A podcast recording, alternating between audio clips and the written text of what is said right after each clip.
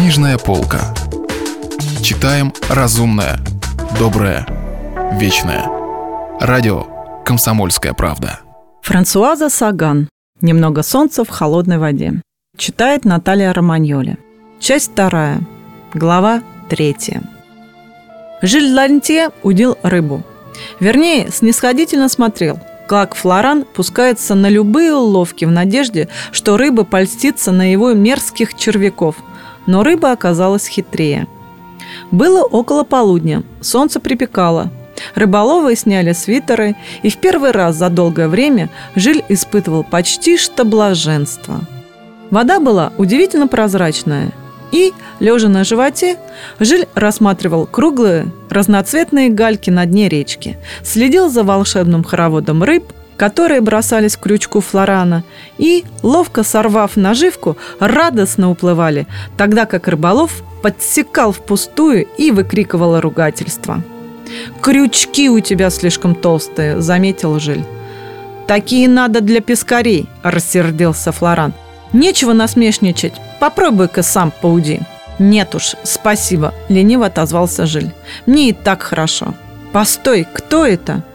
Он испуганно поднялся. По тропинке шла какая-то женщина, направляясь прямо к ним.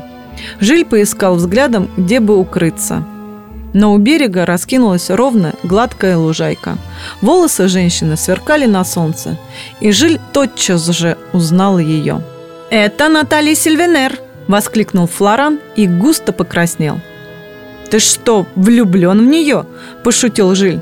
Но, встретив разъяренный взгляд зятя, тут же прикусил язык.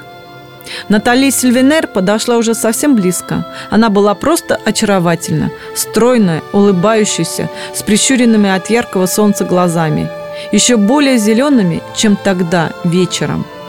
«Меня послала за вами Адилия. Я в прошлый раз обещала заехать к ней и сдержала слово. Ну как, клюет?» Рыболовы встали, и Флоран с несчастным видом указал на свое ведерко, где покоилась единственная рыбка-самоубийца.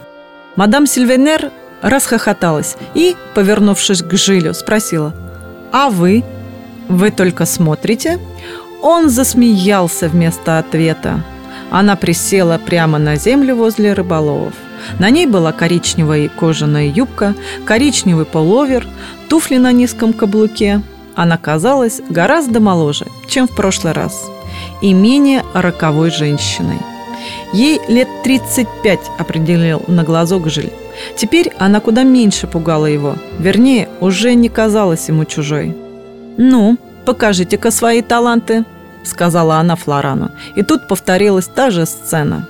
Они с ужасом увидели, как поплавок нырнул, Флоран подсек и, увы, на конце лески болтался голый крючок.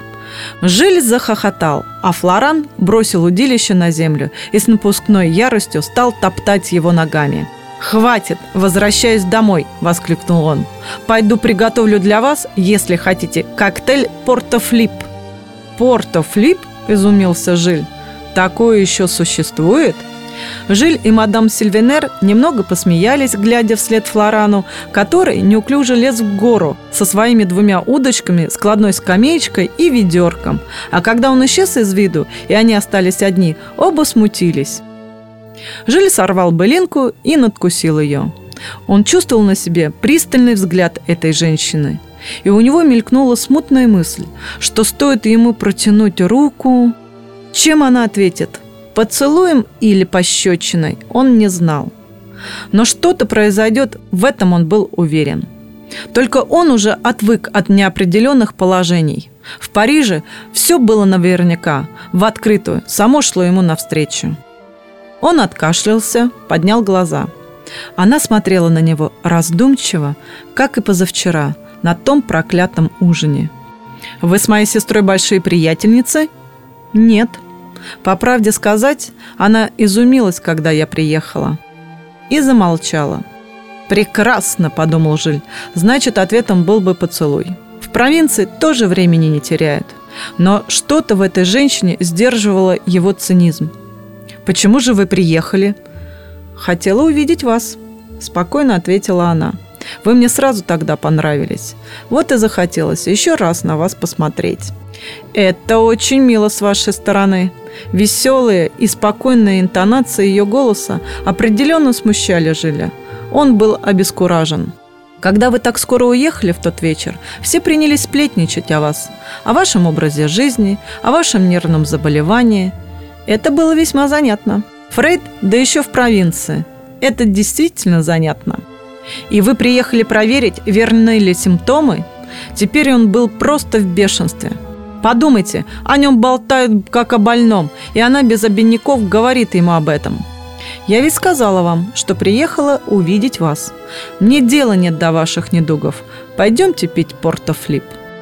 Она легко вскочила на ноги, а он остался лежать.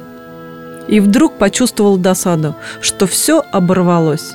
Он смотрел на нее из-под опущенных ресниц, смотрел с сердитым и обиженным выражением, которое, как он знал, очень шло ему.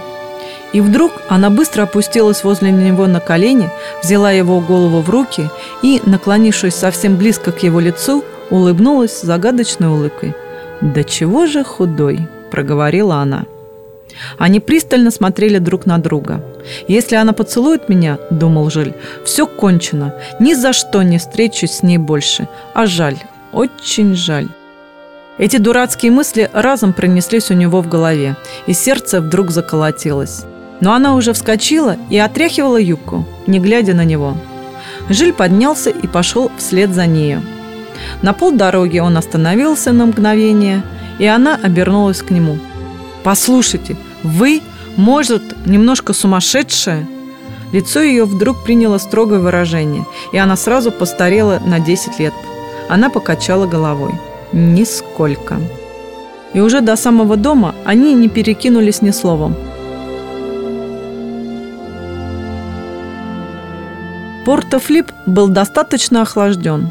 Адилия суетилась, раскрасневшись от волнения – ведь Натали Сильвенер была местной знаменитостью, а Флоран ради гостей надел чистую куртку.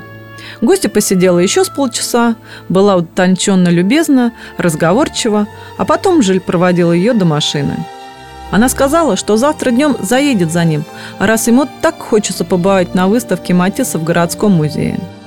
До вечера Жиль пребывал в угрюмом и злобном настроении и лег спать еще раньше, чем обычно – да что это на меня нашло?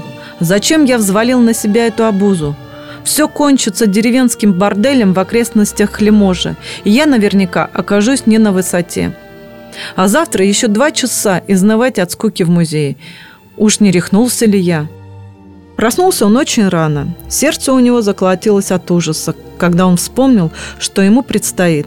И он горько пожалел, что нарушилась устоявшаяся уютная скука, обычно заполнявшая его дни. Но в доме не было телефона, и невозможно было предупредить Натали Сильвенер. Пришлось ее ждать.